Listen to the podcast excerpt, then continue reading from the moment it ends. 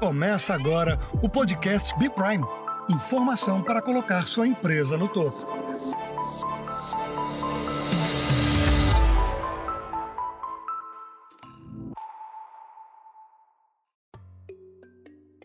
Olá a todos, sejam bem-vindos ao primeiro episódio do Hashtag B Prime, podcast idealizado pela Prime Global Service, especialista no mercado de eventos internacionais. Eu sou Gil Hernandes e é um grande prazer ter você conosco hoje. Neste primeiro episódio do Hashtag Prime, vamos abordar temas importantes para o mercado sobre o momento de enfrentamento à pandemia de Covid-19. O tema do episódio, o show tem que continuar. Hoje teremos o prazer de receber quatro convidados para conversar sobre o momento atual do mundo e as expectativas para o mercado de eventos. Então, nossas boas-vindas a Fernando Nunes, Head de Operações da Prime Global Service. Tudo bem, Fernando? Olá, Gil, tudo bem? Gostaria de agradecer imensamente os nossos convidados aí por topar e participar desse nosso piloto, desse primeiro podcast da Prime. E eu tenho certeza que hoje aqui a gente vai, ao final, entregar um conteúdo bacana para os ouvintes e que todo mundo pode curtir aí a nossa, a nossa entrega, tá bom? Obrigado por, pelo convite. Obrigado, Fernando. Agora vamos receber a Eugênia Fonseca, que é gerente de marketing do Hirota Food Express. Tudo bem, Eugênia? Oi, Gil, tudo bem? Agradeço o convite. Eu acho que é um momento que a gente tem que realmente se unir em vários segmentos diferentes para um ajudar o outro, que é um momento bem difícil para todo mundo. Certamente, certamente, Eugênia. É um momento de sinergia e de união. Teremos agora o Hélio Pareta, diretor da Pareta Cenografia. Tudo bem, Hélio? Olá, pessoal, tudo bem com vocês? É prazer aqui estar com todos vocês aqui. Uma alegria dividir, compartilhar ideias aqui com pessoas de diferentes segmentos do mercado. E obrigado, Fê, pela oportunidade. Espero que possa contribuir um pouco aqui com, com esse bate-papo. Maravilha, Hélio. E por último, mas não menos importante, Andréia Lucena, diretora da Look Comunicação. Tudo bem, Andréia? Tudo bom, Gil? Bom dia a todos. Agradeço muito a oportunidade para a gente conversar um pouquinho sobre tudo isso que estamos passando e, e a enfrentar esse desafio. Obrigado, Andréia. Eu gostaria de agradecer a todos por aceitarem o convite para o episódio de hoje, pois eu tenho certeza de que vamos ter um papo muito bacana e bastante esclarecedor.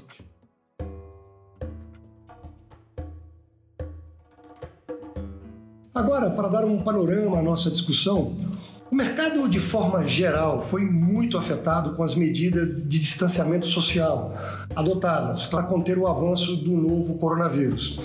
O segmento de eventos e comunicação, e em especial, é um dos mercados que precisaram parar para o bem de toda a população mundial. Todos estamos preocupados com a recuperação do mercado quando tudo isso passar, e principalmente como continuar ativos nesse momento em que devemos contribuir ficando e incentivando outros a ficarem em casa. Por isso, hoje queremos saber das empresas Prime Global Service, Hirota Food Express, Pareta Cenografia e Look Comunicação as seguintes questões: como estão lidando com essa crise? Também como o distanciamento afetou a rotina de trabalho dessas empresas e quais as perspectivas para o mercado pós-pandemia. Vamos começar com o nosso convidado Fernando Nunes. Bem-vindo mais uma vez. E Fernando, conta pra gente um pouco sobre o que você faz na Prime Global Service e como empresa que tem um DNA de eventos ao vivo, ou seja, com muitas pessoas no mesmo local, está mostrando presença com seus clientes e seu público. Bom, Gil, é, realmente nossa empresa é especializada em entregar eventos ao vivo, né? Essa é uma realidade, está é, no nosso DNA. A gente faz isso desde 95 e eu posso te dizer que a gente já, tem, já atendeu eventos em mais de 150 lugares do mundo, né? Mas também a gente tem outros braços importantes aqui na empresa, né? A gente tem a Prime Event, que é responsável por todos os projetos de, de live marketing e eventos é, convencionais, né? Esse é o braço nosso que foi mais afetado aqui no, na empresa, é, a gente está 100% parado e a gente teve que realocar toda a nossa equipe de produção para outras tarefas dentro da, da empresa, né?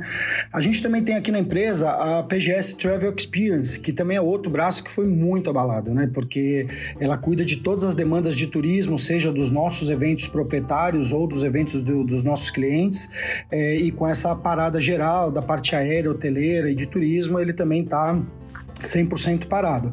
Porém, a nossa equipe de turismo está totalmente engajada é, em adquirir mais conhecimento, capacitação e identificar as oportunidades para quando a volta do setor. Acho que isso é muito importante. Né? A gente tem um outro braço na empresa e esse ainda continua parcialmente ativo, né? que é a Prime Promo. A, a Promo ela cuida de todas as ações e campanhas promocionais. Né? Em geral, a gente continua entregando brinde, entregando tipo de panfletagem, enfim, até com os nossos parceiros que estão alguns deles aqui. Então, assim, é, é, um, é um departamento que ainda tem uma demanda bem pequena, claro, mas ainda continua funcionando.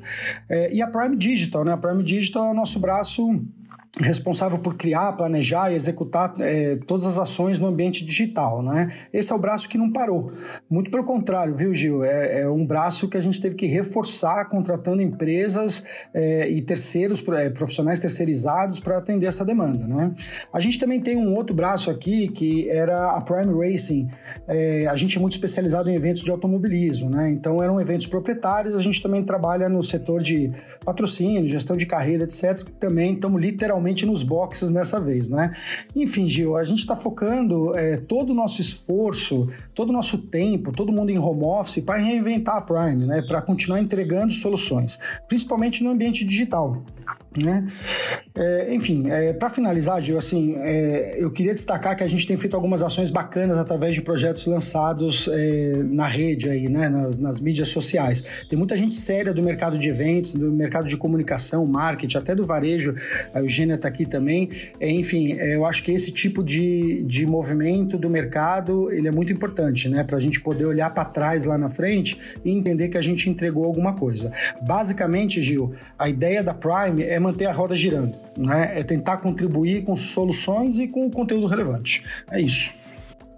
Fernando, e como você enxerga o futuro dos eventos internacionais? Você acredita que esses eventos serão realizados da mesma maneira, é, não só no Brasil, como a nossa participação como prestadores de serviços para, para empresas de fora?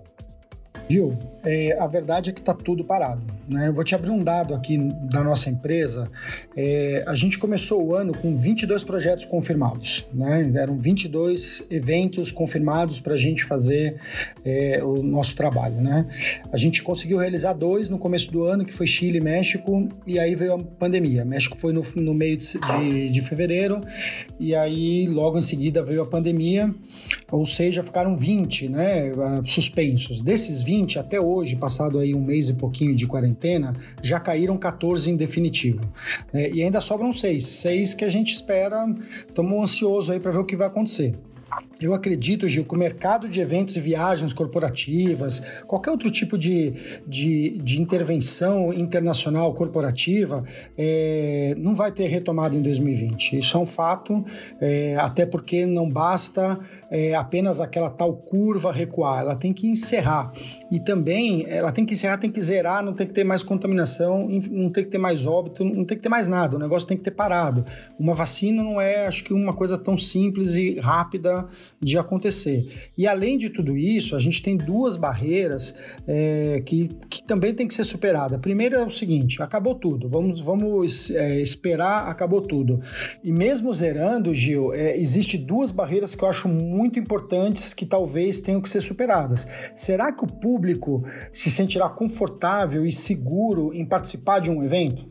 Né? É, é, essa é uma questão muito importante. Uma outra questão é: será que as empresas elas vão estar dispostas a arriscar é, é, a fazer um evento, retomar o seu investimento em evento, seja nacional ou internacional, é, diante da insegurança do espectador? Acho que esses são, são fatos que a gente tem que levar em consideração. Eu acho muito difícil. É, tem até um terceiro, né, falando internacional, um terceiro ponto que é a questão do câmbio. A gente já chegou a bater quase em seis reais o dólar. Né? Ou seja, imagina só, claro, deve recuar, mas imagina só é, o custo de um evento internacional, é, enfim, em meio à crise econômica. É, acho que é, é bem difícil. É, o que eu acho, de verdade, é que a gente vai ter quase nada de evento internacional. Esse ano, num geral, nacional e internacional, muito pouco evento, mas que de qualquer forma o mercado nacional ele vai estar tá muito mais aquecido do que o mercado internacional, que já é um, um bom sinal. Mas acho que as coisas vão estar tá aqui no Brasil. As pessoas não vão sair, até por distância, até por risco, desculpa, riscos de, de voos, né, de atraso de voos, cancelamentos de voos. Então, assim, o mercado internacional realmente vai estar tá bem difícil. De qualquer forma, queria deixar claro aqui que a gente, tá, a gente tem uma equipe grande internacional, né? Como eu disse, a gente atende aí no mundo todo. A gente tem um call semanal com todo mundo lá de fora, são sempre a nossa equipe toda é 100% brasileira. Então todo mundo a gente a gente fala toda semana e a gente está pronto para retomada, seja quando for e aonde for. Né? O importante é, é isso. A gente é só um último detalhe, Gil. Na segunda-feira agora a gente teve um, uma notícia boa né, animadora. Um dos nossos principais eventos que a gente, que a gente atua anunciou que já existe o plano de retomada, né, e que possivelmente é, a partir de julho, é, final julho para agosto, eles já vão retomar os eventos, né, é, e para a gente isso impacta em quatro eventos confirma, pré-confirmados até o final do ano. Claro que isso vai depender de como que está a evolução, a, a, o retrocesso da pandemia tanto no país de que vai acontecer o evento, como no país de origem dos clientes, né? Mas já é um bom notícia, né? uma boa notícia, a gente já está vendo uma luz no fundo do túnel. É isso aí. Maravilha, Fernando. É importante salientar que, como dentro de uma agência existem tantos segmentos para as pessoas que não conhecem esse mundo, existem várias possibilidades de trabalho. Então, realmente é impressionante. Que bom que vocês continuam nessa pegada. Então, vamos passar aqui a nossa bola, vamos seguir. E eu queria agora passar a bola para a Andréa Lucena, que é a diretora da Look Comunicação. Seja bem-vinda mais uma vez, Andréia. Quais as medidas foram tomadas aí na, na LUC para garantir a, a segurança dos colaboradores e de clientes neste momento tão delicado? Então, Gil, nós adotamos assim a, a seguinte medida. Nós paramos, de fato, no dia 20 de março, né? Mais ou menos aí, terminando algumas campanhas que já estavam em andamento e finalizamos algumas, outras deixamos em andamento, né?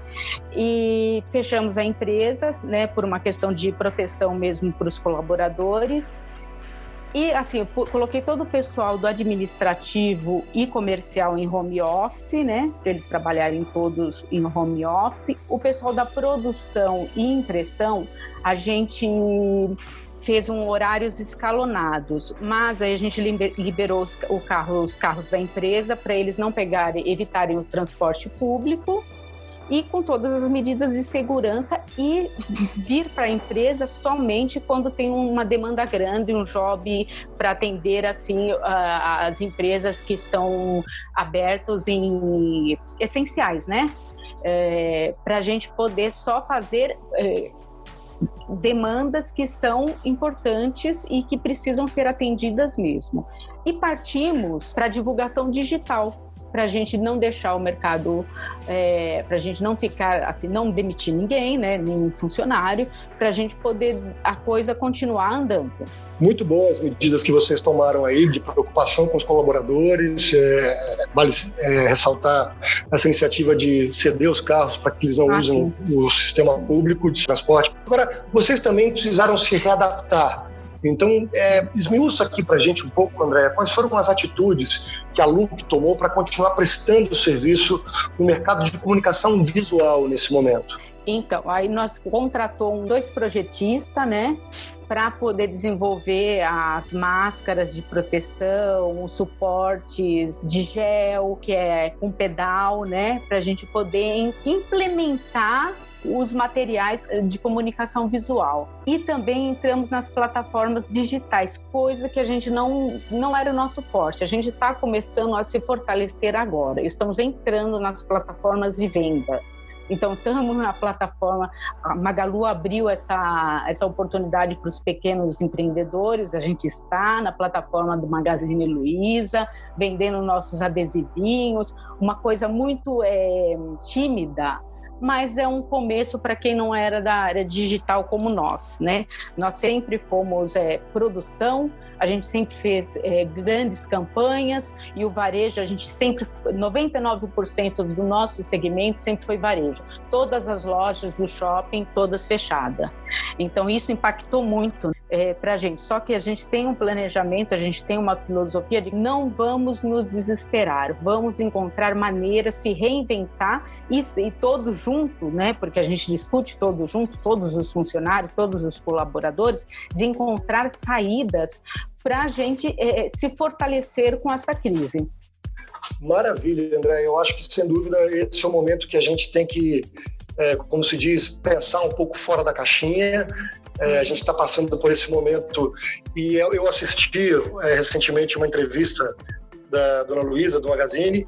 Achei uhum. a iniciativa dela fantástica, a iniciativa Sim. do Não Demita, a iniciativa Exatamente. dela de entender de entender o mercado como um todo, quer dizer, em que em todos os segmentos, é, funcionários, atacadistas, lojistas, todos fazemos parte da mesma engrenagem. Uhum. E, e, realmente, eu acho que esse momento do confinamento ele, algumas empresas certamente já tinham uma orientação ou um pensamento muito voltado para o digital, e então uhum. não temos que ter é, vergonha ou o tempo de assimilação disso. Eu acho que cada um está aprendendo nesse momento o quanto o digital ele já era e vai se tornar cada vez mais importante no mundo. Muito obrigado. Exatamente. Bom, agora as, Imagina, a gente já já vai voltar a conversar. As empresas de cenografia, que estão completamente dentro do dia a dia dos eventos por todo o Brasil, também estão com grandes desafios neste momento. Para falar mais sobre isso, nosso convidado, Hélio Pareta, da Pareta Cenografia. Bem-vindo, Hélio, mais uma vez.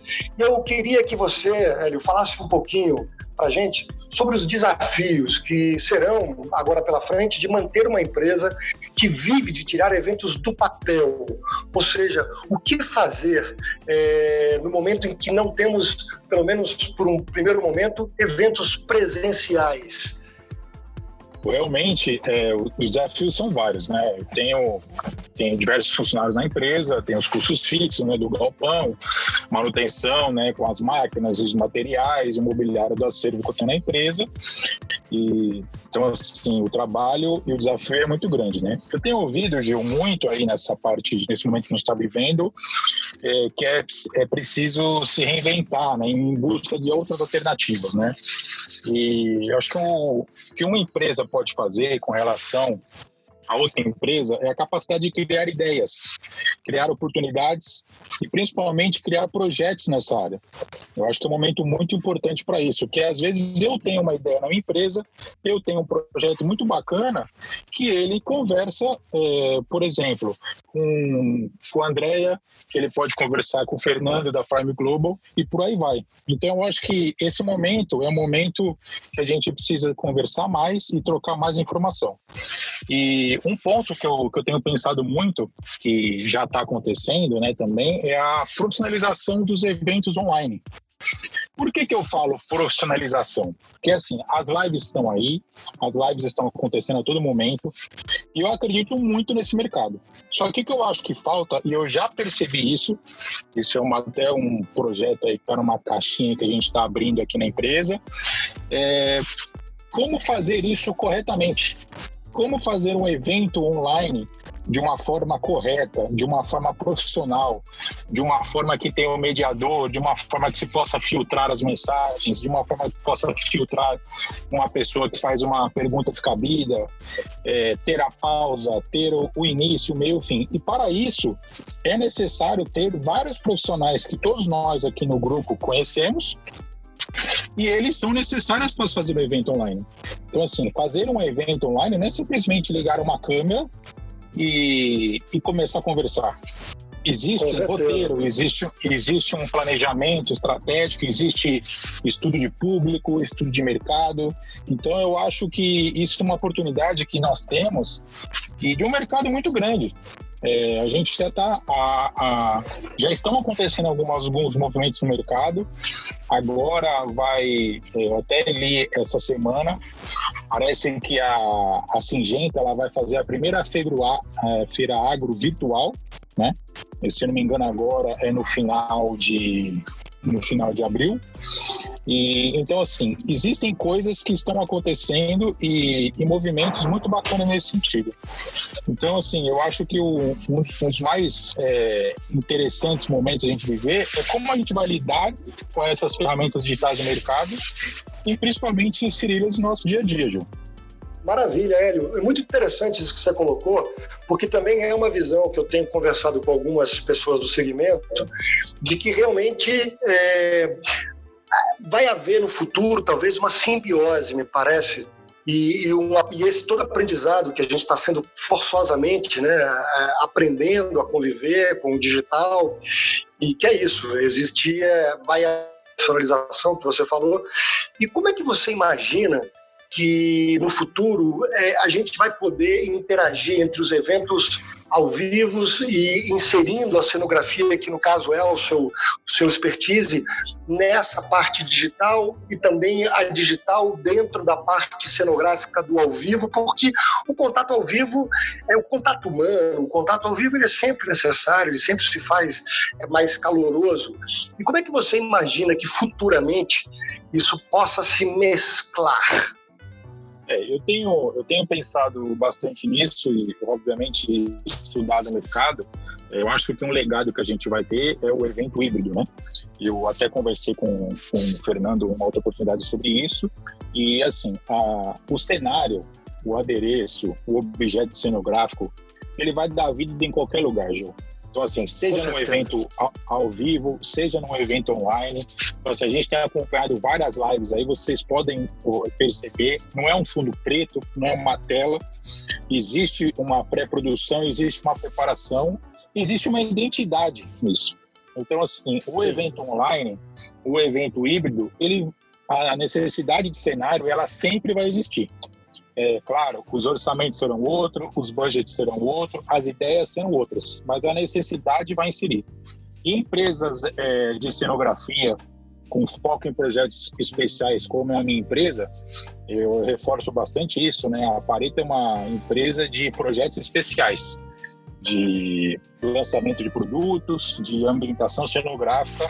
Então, assim, para lives de shows, etc., como eu tenho participado de alguns orçamentos, inclusive, ela se encaixa perfeitamente nesse momento. Então, assim, eu posso atender a necessidade A, B e C e, e é com apenas um adereço transformar uma live em uma situação aconchegante, uma fala gostosa e uma, um texto que flui. É isso aí, Hélio. É, certamente não tenho dúvida de que é, no momento de dificuldade, começam a surgir muitas possibilidades e eu sinceramente acredito de que sairemos muito mais profissionais, muito melhores, com excelentes ideias.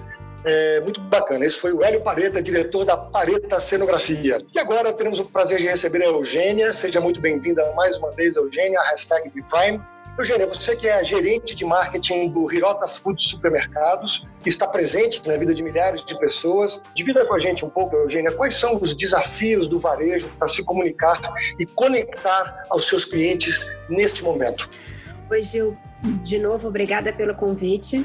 É, aqui a gente tem três realidades muito diferentes, porque na verdade a, a, empresa tem, como, como o Fernando disse, alguns braços. Então, o Eurota Food Express são as lojas é, é, de conveniência menores e lojas de rua. Essas lojas a gente está tipo com 30% do faturamento nestes dias, sem contar que a gente está com cinco fechadas, porque são lojas de shopping. Então, o Irota Food Express está numa situação bastante complicada. Aí a gente tem o Irota Food Supermercados, que está numa situação muito tranquila. O supermercado entrou um outro patamar. As primeiras semanas foram meio enlouquecedoras, as pessoas loucamente procurando supermercado para se abastecer.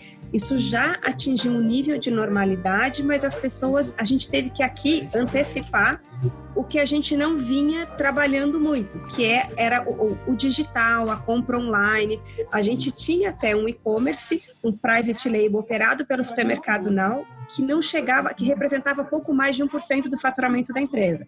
Hoje, nós temos sete canais digitais. Então, a gente tem, além do nosso private label, que nas primeiras semanas colapsou, a gente fazia entrega antes dessa, da pandemia em até duas horas. Hoje, nós estamos levando duas semanas porque o volume de pedidos não dá para atender e eles não conseguem contratar shoppers na mesma velocidade que, a, que as vendas aumentam.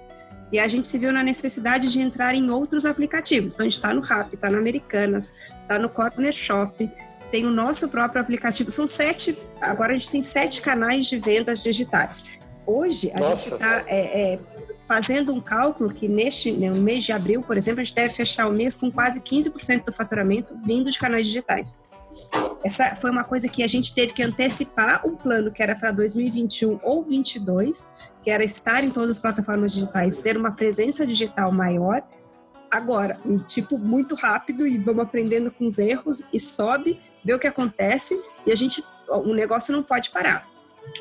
Mas o Express estava com problemas. Então, assim, a história do não demita é uma premissa aqui também. Então, a gente está fazendo todo o possível porque são quase 2 mil funcionários no grupo, se a gente contar todas as áreas, mas o Express, que sei lá, representa 30% do quadro, tá 30% do faturamento, não tem não tinha o que fazer com as pessoas. A gente transferiu algumas pessoas provisoriamente do Express para o supermercado, porque o supermercado se viu na necessidade, até porque uma das primeiras medidas foi afastar os grupos de risco. Então, todo mundo que fosse maior de 60, todo mundo que for o diabético, asmático, qualquer qualquer doença do grupo de risco, eles foram afastados e a gente ficou com déficit de pessoal nas lojas. Então, trouxe o pessoal do Express e, fora isso, tem uma fábrica de comida que hoje abastece é, todas as lojas da rede, em especial os Express. 70% da produção da, da fábrica vai para as lojas Express, que estão fechadas, ou não tem ninguém, porque não tem ninguém andando na rua. Então, o faturamento da, da, da, fábrica também caiu demais. Aí eu tinha lá 150 pessoas que não tinham o que fazer. Então, a gente tinha que botar esse pessoal para trabalhar de algum jeito. Mas, assim, para a gente, nós estamos aprendendo a trabalhar digital, então a gente está criando uma estrutura exclusivamente para cuidar dos canais digitais. Então, a gente tem hoje, é, eu, eu, criei uma área dentro do trade para negociação com fornecedores exclusivamente para canais digitais a indústria antes, ela estava pouco se importando se ela estava nos canais digitais ou não, porque o faturamento dela não vinha dali. Aquilo representava 1% do faturamento do grupo. Hoje todos querem estar. Então a gente viu nisso até uma forma de, de geração de receita, porque é mais uma loja aberta. A gente transformou todos os canais digitais em uma loja, então é mais uma introdução. O fornecedor vai estar em mais. A gente transformou isso num produto, estar presente nas lojas, nos, nos canais digitais e estamos trabalhando nessa linha por enquanto. Eu te parabenizo pela atitude da empresa e por essa percepção de que as empresas realmente precisam se moldar novamente, criar novamente novos, novas possibilidades. E muito inteligente vocês conseguirem deslocar e o cuidado com as pessoas. Parece interessante também salientar de que com o aumento do, do Express, com o aumento da entrega, surge talvez segmentos que antes eram não muito, muito desenvolvidos, quer dizer, a qualidade das embalagens, uma, uma questão ambiental no, no planeta, que eu não tenho dúvida de que tem relação com tudo isso que está acontecendo, mas então isso talvez, é, há segmentos, me parece, que serão aquecidos com isso. E aí, é, talvez, é, nessa questão das embalagens, entre a cenografia, entre diretores de artes, a gente está trocando pneu com caminhão em movimento, é, não tendo medo de errar e aprender, que eu acho que esse é o grande aprendizado que a gente pode fazer nesse momento como empresários e como, como líderes de empresas e como comunicadores, que é realmente não ter medo do erro, e ir se adaptando às possibilidades e descobrindo que existe, na verdade, milhões de segmentos que vão surgir. Por exemplo, eu fiquei sabendo sobre uma ação que vocês fizeram aí na empresa, muito bonita, muito bacana, que é a marmita solidária. Eu queria que você contasse um pouco aqui para gente é, como, como nasceu essa ideia, como surgiu e como vocês estão fazendo para colocar essa ação é, em dia e como dar seguimento a essa ação. A, a Marmita Solidária, na verdade, surgiu de uma iniciativa pessoal. Eu estava fazendo isso pessoalmente, fazendo marmitas aos finais de semana para distribuir. E aqui nós temos um viés solidariedade muito forte. A gente tem várias campanhas sociais durante o ano todo. E eu fiquei tentando adaptar essa iniciativa social com o que a gente pudesse fazer dentro da empresa. Foi onde a gente encontrou uma solução incrível, porque eu estava com 150 pessoas da fábrica sem trabalhar, porque a gente não estava produzindo comida, e a gente tem um milhão de pessoas passando fome. E a gente criou o projeto Marmita Solidária, que é cada marmita que o cliente compra, a gente produziu um, um, um prato usando a mão de obra da fábrica que estava parada e algumas que saíram dos express também transferidas para a fábrica. A nossa expectativa inicial era conseguir entregar no máximo mil marmitas por dia, porque a gente não acreditava no engajamento dos clientes com isso. Então, a nossa ideia era, se é, é, a gente não conseguir vender 500 marmitas dia, o Irota vai garantir a entrega de mil marmitas dia, independente de se tiver vendidas 500 ou não. Hoje, a gente entrega duas mil. Nós chegamos hoje em 34 mil marmitas já entregue desde o início da campanha, que foi dia 9 de abril. E foi um, um, a gente conseguiu aproveitar a mão de obra, construiu pratos que a gente conseguisse fazer no preço de custo. Então, o preço de venda da marmita hoje, R$ 4,99, é o que custa a produção. O cliente doa uma, o Irota entrega duas. Pegamos quatro, três, agora são cinco instituições que fazem essa distribuição nas, nas áreas mais carentes da cidade para fazer a distribuição, porque esse não é o nosso know-how não adianta a gente achar que ia chegar no meio da Praça da Sé e ia conseguir fazer a distribuição, que foi o que aconteceu com o Fogaça foi barrado, porque a gente não sabe fazer isso. Então, assim, a gente não tinha que se meter nisso, não, não conseguiríamos fazê-lo bem feito. Então, o nosso negócio era fazer comida. Então, vamos fazer a comida, a gente encontra as instituições, elas vão, vêm aqui, retiram as marmitas diariamente e fazem essa entrega diariamente. É o que a gente tem feito desde 9, tá indo super bem. É, e a gente está vai até, por enquanto, até o dia 10, né, que teoricamente é quando encerra o isolamento social. Se não acabar até lá, a gente prorroga mais um pouquinho e a gente vai acompanhando isso até lá com a marmita.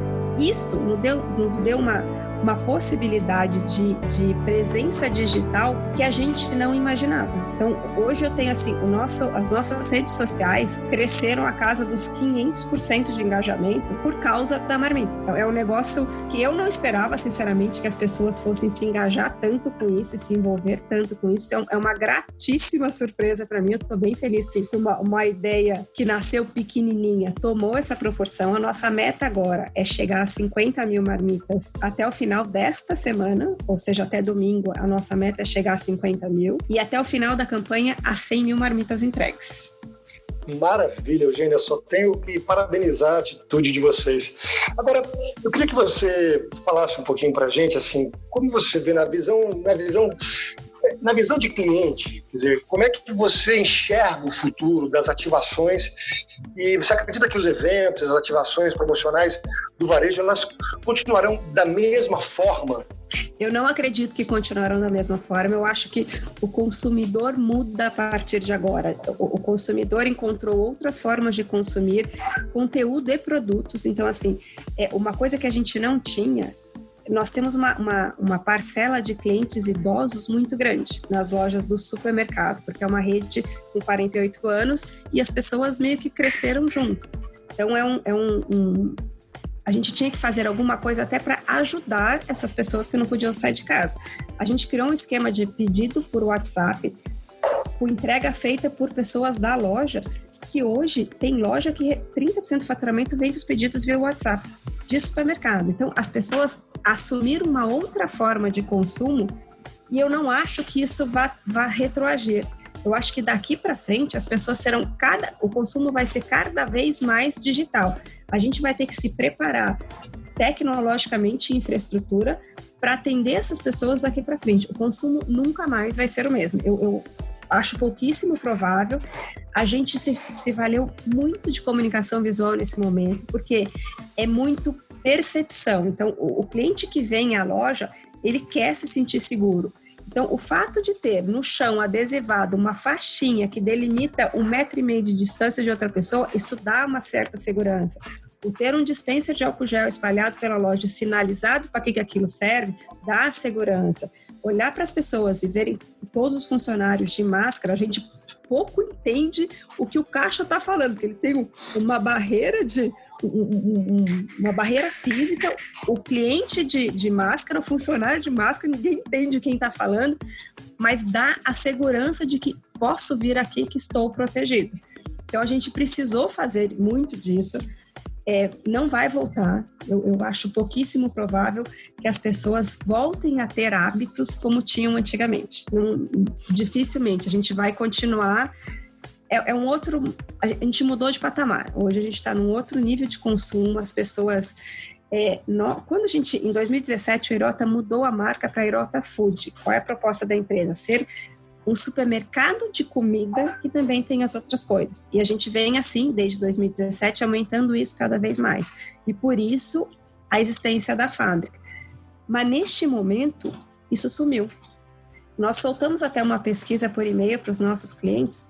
96% dos clientes dizem estar cozinhando em casa por medo de consumir qualquer coisa da rua. Então, o perfil de consumo também mudou. A gente vai ter que, depois disso tudo, a nossa, nossa estratégia de negócio como empresa vai ter que mudar. Porque se as pessoas estão tão é, é, receosas de consumir o que é de fora de casa, isso não vai assumir o grau de normalidade que vinha acontecendo há dois, três meses atrás, de novo, vai demorar muito para isso voltar a ser como era. Então a gente vai ter que assumir um outro, uma outra postura daqui para frente até mudar a diretriz estratégica da empresa. A gente ainda não sabe como vai ser isso. É muito, muito interessante, Eugênia, é muito interessante essas suas colocações, esse seu ponto de vista. Eu, como sou ator, comunicador, eu tenho visto algumas empresas e algumas iniciativas de marketing, inclusive, nesse momento. Eu estava conversando com o Fernando é, num outro momento anterior à nossa, à nossa apresentação aqui, ao nosso nosso programa, como algumas empresas estão engajando garotos propagandas, é, fazendo entregas, é, garotos propaganda fazendo atividades em casa que possam mostrar para as pessoas que elas são capazes de fazer algumas atividades em casa e isso é, mostra para as pessoas, para o consumidor, o quanto engajamento há realmente daquele, daquele apresentador, daquele ator, ou daquela, daquela persona que liga a marca da empresa e no seu comprometimento com o isolamento, com o seu relacionamento com a marca. Então é muito interessante. Bom, pessoal, foi muito bom e esclarecedor receber vocês quatro aqui hoje no hashtag BPrime. Bom, o mercado vai se recuperar após contermos essa pandemia. As pessoas estão sentindo falta umas das outras, sem dúvida. Estão querendo participar de eventos, ativações e ações de comunicação ainda mais do que antes, o que é uma ótima notícia para todos nós. Mas antes da gente encerrar o episódio de hoje, eu gostaria de pedir que a cada convidado que ele terá aqui mais um minuto para enviar uma mensagem aos colegas do nosso mercado. Ok? Então fiquem à vontade. Eu vou passar aqui a bola ao Fernando, ao Fernando Nunes, da Bip Prime. Fernando, você teria aqui, digamos, as suas considerações finais. Gil, foi excelente o bate-papo. Eu queria agradecer a todos os participantes. É, são parceiros, amigos, clientes, enfim, é, foi muito bacana. É, obrigado por todos vocês terem participado aqui desse primeiro encontro. Obrigado você, Gil, que conduziu tão bem esse nosso bate-papo com sua desenvoltura. É, realmente a gente tinha certeza de que isso iria funcionar. Queria convidar os ouvintes desse podcast a conhecer as páginas da Prime no LinkedIn, Instagram, Facebook. É, é, a gente está sempre colocando nesse momento agora é, conteúdo relevante, né? então visite lá nossas redes sociais. É, e eu quero, queria finalizar dizendo para os amigos, parceiros, para todo mundo desse mercado que pode contar com a gente. Tá? Todas as ações que a Prime está fazendo nesse momento elas não visam é, a rentabilidade, elas visam, é, como eu disse anteriormente, manter a roda girando. Né? Então a gente está fazendo tudo para os nossos parceiros, fornecedores, clientes, a preço de custo, é, para que eles fiquem na internet, para que eles se digitalizem, para que eles se conectem, conectem, é, pra, enfim, para que eles tenham o, o network deles é, dia a dia, tá bom? É isso aí, o show não pode parar, como diz aqui o nosso, o nosso podcast, e até a próxima. Muito obrigado. Obrigado, Fernando. Este foi Fernando Nunes, Head de Operações da Prime Global Service. Agora temos aqui Eugênia Fonseca, ela que é gerente de marketing do Hirota Food Express. É, obrigada, Gil. Acho que o papo foi bem legal. É, o que eu acho assim, a gente teve que se reinventar e vai continuar assim. Eu, eu realmente não acredito que as pessoas voltarão a consumir normalmente qualquer coisa, inclusive eventos. É, como exemplo, a gente tem aqui, na, que acontece sempre no inverno, uma, um, um roadshow de degustação comentada de queijo e vinhos que está suspenso, porque eu acho pouquíssimo provável que as pessoas voltem a ficar 40 pessoas dentro de uma sala por uma degustação comentada. A gente deve fazer um, uma live ou qualquer coisa do tipo disso, mas dificilmente vai ser a mesma coisa de novo. É, e, a, e a lição que fica disso tudo é a gente tem que se reinventar. Então, que a gente estava planejando para daqui a dois anos, a gente teve que antecipar de uma forma que a gente não estava nem é, economicamente pronto, tecnologicamente pronto, não tinha infraestrutura, mas teve que se adaptar. Então, assim, a gente abriu um monte de canal de uma vez e com o tempo a gente vai ter que depurar isso, o que vai, o que fica, se dá, se não dá e como é que a gente vai trabalhar daqui para frente. Mas o recado é, a gente tem que se reinventar todo dia. Não tem jeito. E participe da campanha da Marmita Solidária, que é bem legal.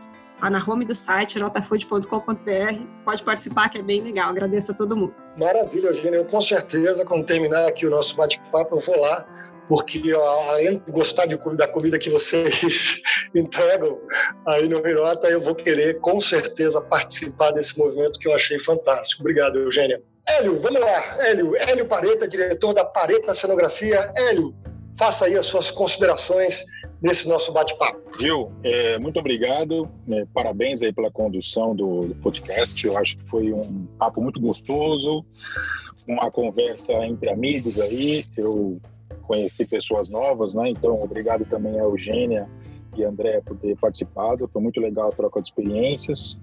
E Fê, parabéns pela iniciativa. Eu acho que atitudes assim faz a gente enriquecer o mercado, deixar é, o mercado rico de ideias e principalmente de novas informações. Eu acho que nesse momento é o que a gente está precisando mesmo, tá? Valeu mesmo. É, eu, eu, gostaria de deixar duas mensagens, na verdade, tá, Gil? É, uma delas, é, que eu falo muito aqui, eu brigo muito no meu mercado, no meu meio, é a união e um diálogo mais aberto entre as empresas e os empresários do segmento. Eu acho que nesse momento que a gente está tendo, eu tive a oportunidade de conhecer empresários que eu os admirava há anos e nunca tive a oportunidade de conversar como eu tenho conversado com eles. Então, assim, todos nós estamos passando pela mesma situação. Eu acredito que essa crise, que nunca aconteceu simultaneamente, é, ela é a mesma para todos, né? Todos estamos passando pelas mesmas dificuldades, pela mesma situação, igual. Todos nós somos concorrentes? Sim, nós somos, claro. Mas a união de uma grande maioria de empresas do segmento é possível se fortalecer o mercado frente a desafios que nós temos. Nós teremos melhores negociações, por exemplo. Poderíamos criar uma padronização de normas para negociação de projetos e de execução de eventos.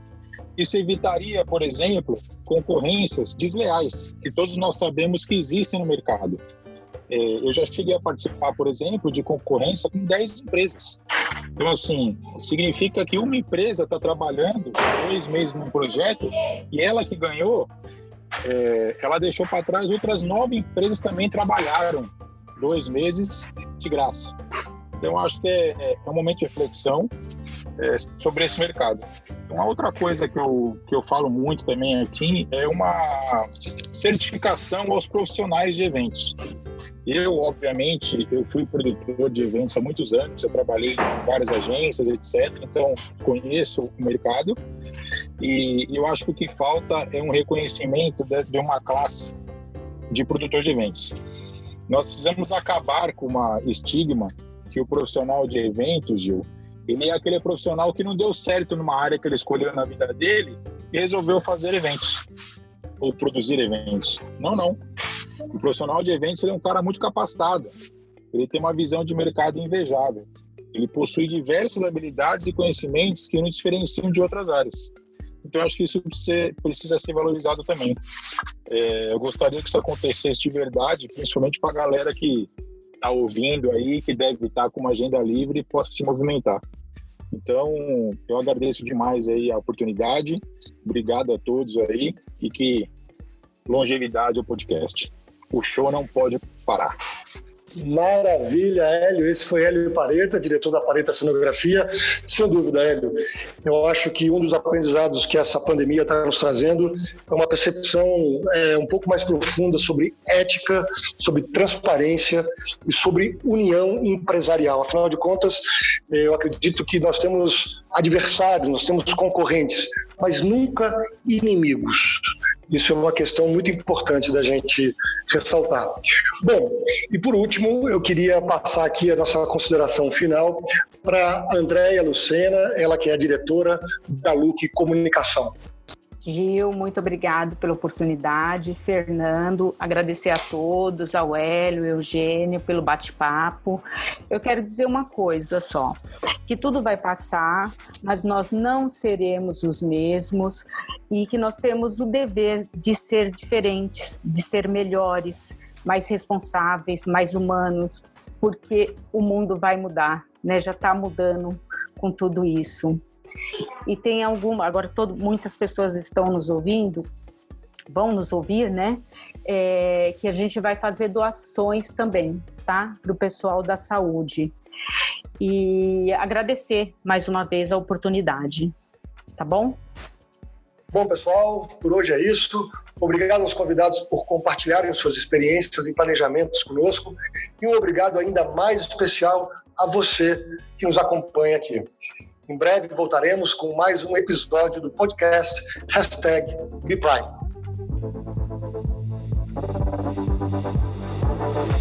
Quanto mais você aprende, mais sua empresa cresce. Be Prime